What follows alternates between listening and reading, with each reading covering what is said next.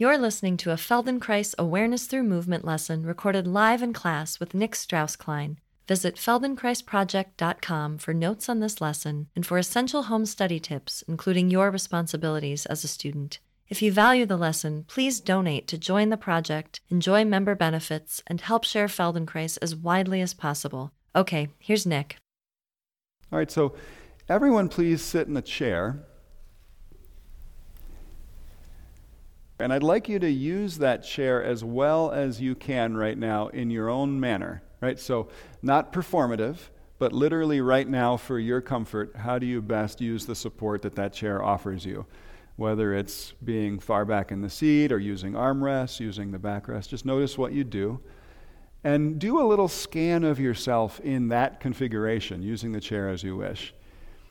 And I'd like that scan, just knowing where things are and what the sensations are before we begin to move. I'd like that scan to definitely include where your pelvis is and where your weight is on your pelvis. Sense of the buttocks or the sit bones or the hips, whatever you call it to yourself. Acknowledge where the pelvis is. And then think of where is your head in relationship to your pelvis. Describe it in relationship. So, is your head in front? Is it behind? Is it above? Is it next to? Mm, resist the urge to do something right and just notice what you're doing. Okay? And then, would you draw a line between your head and your pelvis that approximates your spine? Would you try to picture where is your back? What's the shape of it? How does it connect the two?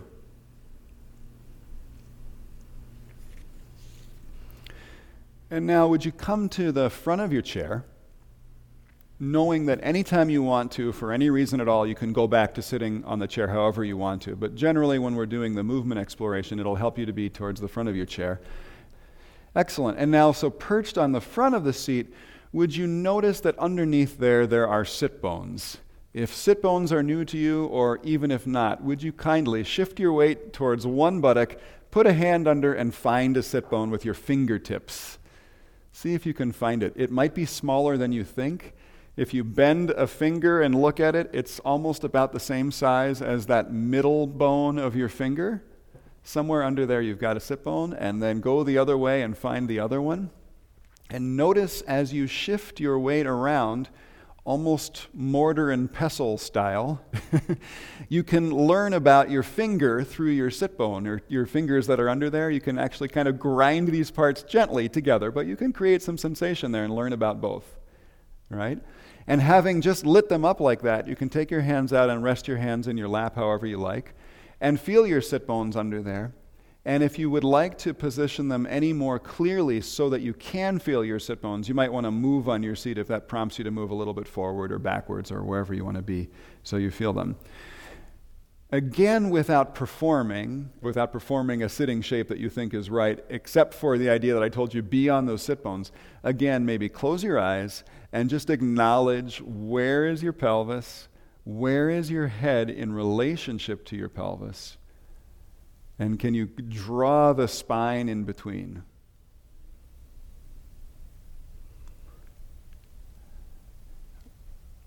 And now, please, would you gently close your eyes, relax your face and your jaw, exhale and look down into your lap, letting your head drop down, and then inhale and return to the horizon. Do that a couple of times, and just notice how does that shift your weight on your sit bones if you let it? If you don't tell it what to do or which way to go, does it shift your weight on your sit bones? For a moment, do this in a way that would shift the weight on the sit bones forward.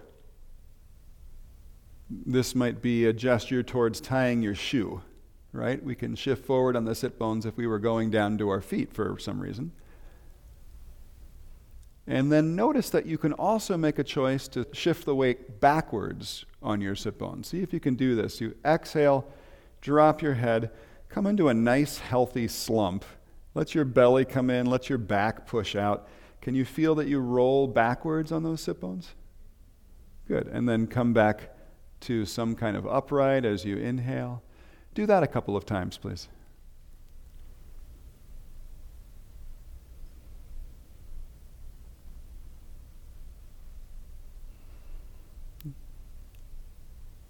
Okay, and then from your middle, kind of softly upright position, would you now do kind of the opposite? Would you please look up? Could even let your mouth open naively if that's comfortable. You feel the airway lengthen. Let your belly and chest push out a little bit, and then return to the horizon. Do that a couple of times. Maybe you try it once or twice on an ex- inhale. Maybe you can try it once or twice on an exhale.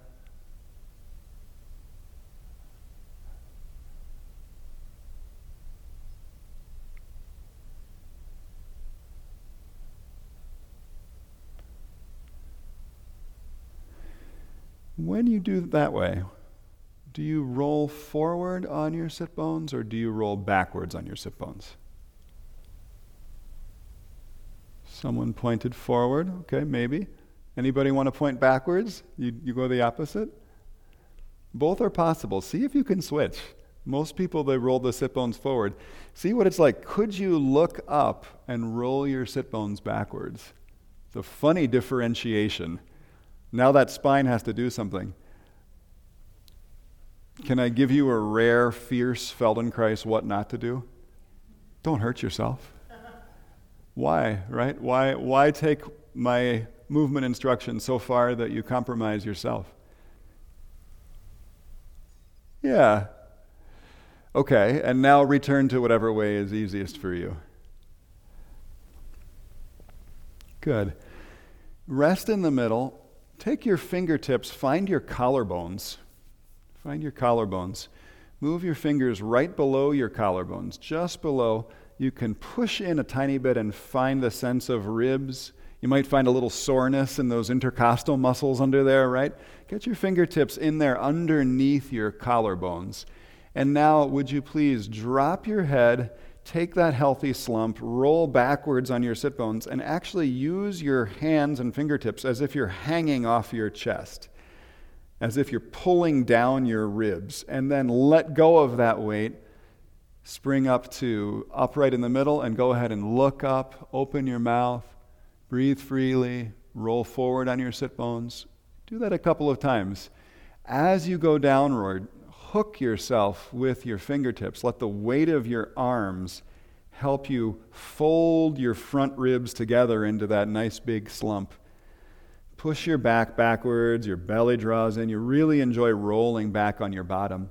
And then it's like you just spring out of that. See if you can put your sit bones into the chair as you come out of that and then go upwards. And each time you go down, would you hold on to a different rib or a different location on your chest here above your breasts? You can have the you can move the fingers down a notch, find another rib, hang on that one. So it's a very intriguing way to create some variety in this flexion, in this rounding. You can really enjoy your own weight. What happens in the shoulders when you really fold the chest downwards? You feel how you also fold it inwards. The shoulders kind of come around the corner, they round widely. And then when you look all the way up and push your chest and belly out and enjoy the front of your sit bones, can you feel where do the shoulder blades go then?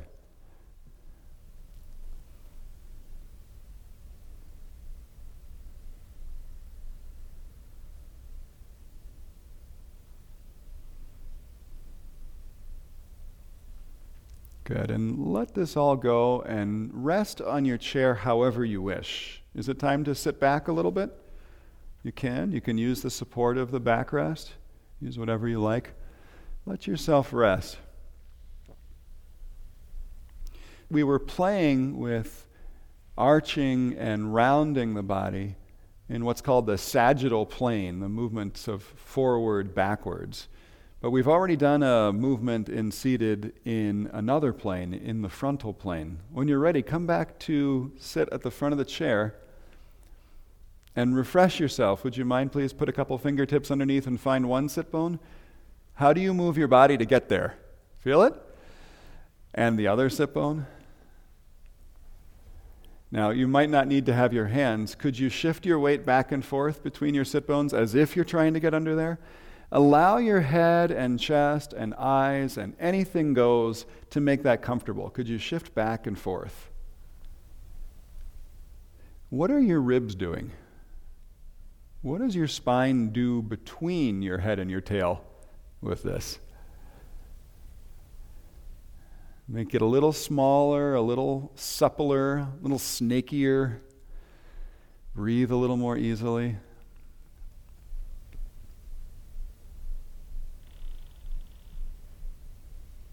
And rest in the middle there.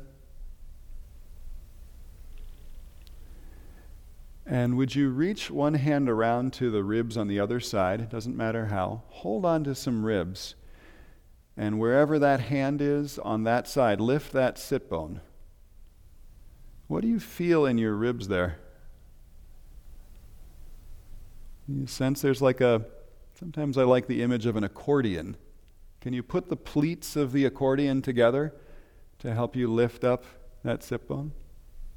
Okay. Now check as you do the same side many times. Return fully to the middle, get your sense of upright skeletal poise. Could you keep your foot on the floor, both feet fully on the floor, while you lift that sit bone and feel those ribs compressed together? And in fact, on the same side, you're lifting the sit bone and compressing the ribs. Could you push the floor with your foot a little bit? Help yourself off of that gravitational center plumb line, right? And then return all the way to plumb and do the same thing again. Can you feel how you're bowing your whole body sideways? Mm-hmm. See, can you let your ear dip down towards those ribs that are compressing, towards the sit bone that's lifting, towards the foot that is pushing. Ah, beautiful. What do you feel in the other side? Mm-hmm. Can you sense? You get very concave on one side of your body and spine. What happens on the other side? What happens on the other side of an accordion, right? Okay. Come to the middle, let your hand out, rest a minute. When you're ready for more, switch your hands. Go ahead, feel the other side ribs. And just see how can you find this? How could you get that sit bone clear and feel what's under there? Feel what's under your hand. Now, would you take particular care to return to plumb, to return to upright in between so you feel the weight of both sit bones clearly? You feel the support of your spine, and then go again.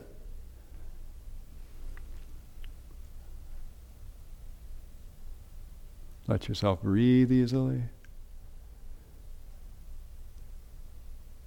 Okay, let go. Put your hands in your lap, go back and forth a couple of times. Which foot pushing when can help you find this little bit of side bending, shifting your weight. Which way does your head tip when? Sometimes the best way to learn something really thoroughly is to mess it up exactly, precisely. Try this with me, everyone. Shift your weight to your right onto your right sit bone. Shift your head to your right onto your right sit bone. Imagine that you've got a steel bar from your head to your tail. Come back to the middle. Go the other way to the left. How's the quality of movement now? How's the quality of breathing? All right, so do you want your head where your sit bone is heavy, or do you want your head where it's light? Come back to the middle make up your mind to try the opposite, right? So if you're shifting your sit bone to the right onto the right sit bone, can you shift your head to the left? Beautiful. Picture the whole head, spine, pelvis structure. You see it coming into these grand letter C's, one direction, and then you reverse the letter C. Use your feet to help you. Excellent. Sit back in your chair and rest.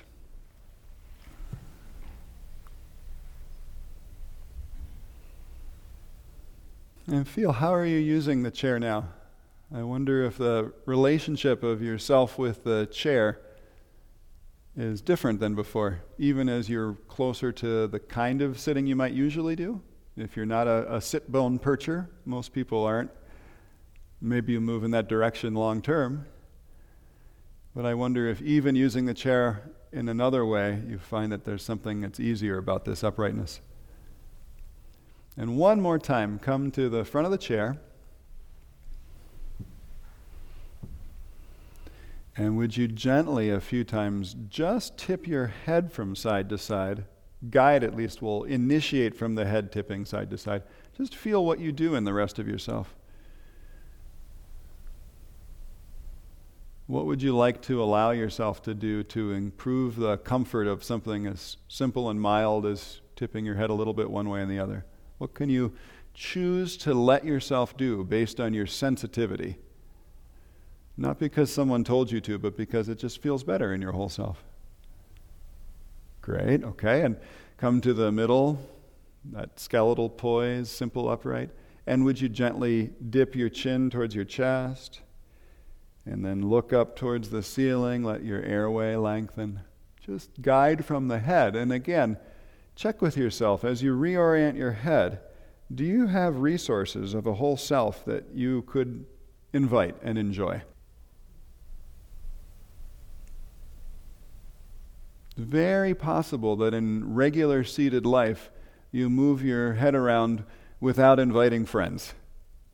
Right? We often get into these patterns where we're stiffer than we need to be when we're sitting. But maybe we've created some curiosity here. Okay? Now, we were just tipping and nodding the head. I'd like you to tip and nod your pelvis. Once again, could you go side to side? Come to the middle. Could you go front and back? Okay. For just a moment, back up in your chair and look down at the place you were sitting on. Use an index finger and draw a circle on that place. That's your clock. 12 o'clock is at the front, 6 o'clock is at the back, 3 o'clock is at the right, 9 o'clock is at the left. Sit on your clock, please. Gently roll your pelvis backwards towards 6 o'clock. And then would you migrate it around to your right towards 3 o'clock along that quarter circle and then back to 6 o'clock? A couple of times, as if you're grinding out a clock face like a jeweler, would you just roll your pelvis gently around from 6 o'clock, arcing a quarter circle to 3 and back to 6? Just that much. And you've got a whole self you can involve in this any way that you want to. So breathe, go a little lighter, and if something feels excessive, who said your clock had to be big? You could make it a watch face. It doesn't matter how small, just clarify the image. And now, would you go to 3 o'clock and roll around to 12 o'clock? And then back to 3 o'clock. Work on that quarter circle, making it smoother and rounder.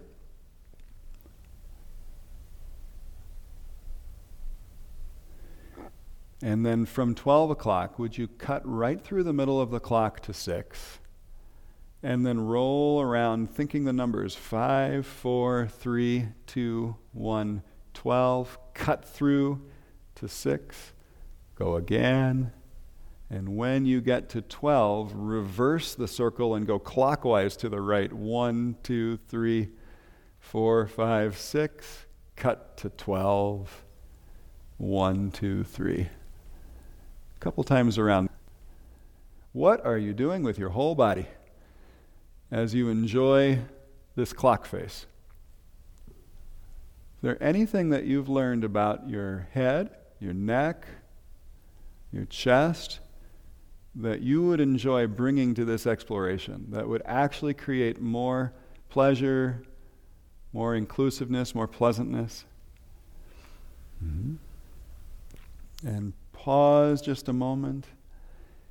And then from 12 o'clock, would you gently start to explore all the way around to 6 o'clock in counterclockwise, and then stay along the outside of the clock. Do that whole half circle a couple of times. The left side of the circle, the left side of the clock. Relax and breathe. Let the shifting of your knees and hips help you. Maybe there's a pressure of the feet that makes it nice. Stay with that left side of the clock.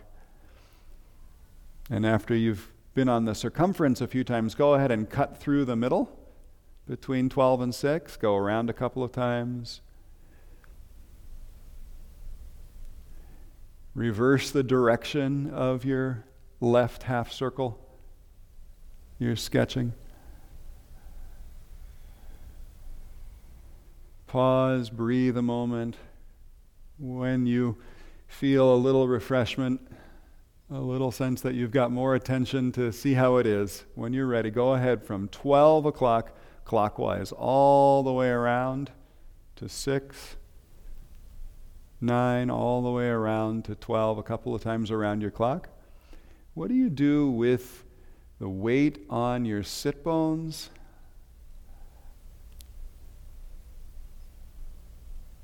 Reverse your clock.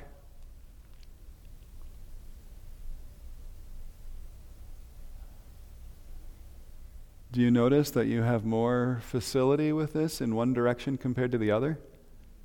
Isn't that interesting? Maybe that can be your homework. Not to make it equal, but to learn about why that is, which will help to make it function better. Okay, now one fun thing before you go. I'd like you in a moment to circle again, but with a pretend image of that steel rod from head to tail. Could you circle your clock, but as one unit? Yeah, how's your balance? how's your breath? Right? Notice, of course, that if you do it like this, your head makes a huge circle in the room, yeah? Okay, come back to the middle. Now, free yourself from your steel rod however you need to shift and shimmy. Notice that you can leave your head in a column above your pelvis as you circle your pelvis, while the middle of you basically belly dances. Okay? Leave your head above your tail and circle the middle of you.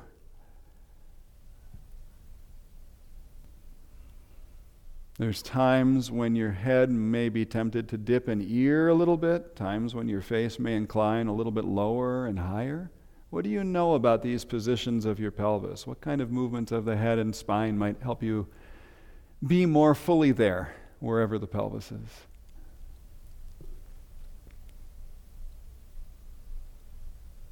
Okay. Come and stand up, please. Rest on your feet. And again, without expectation, without any shoulds in mind. It's very important in Feldenkrais lessons, and I think in any really honest learning, important not to should all over it. What is? That is our essence. What is? What do we feel? We do little experiments. What do we feel? We do little experiments. And on and on goes lessons and life. Take yourself for a little walk around the room.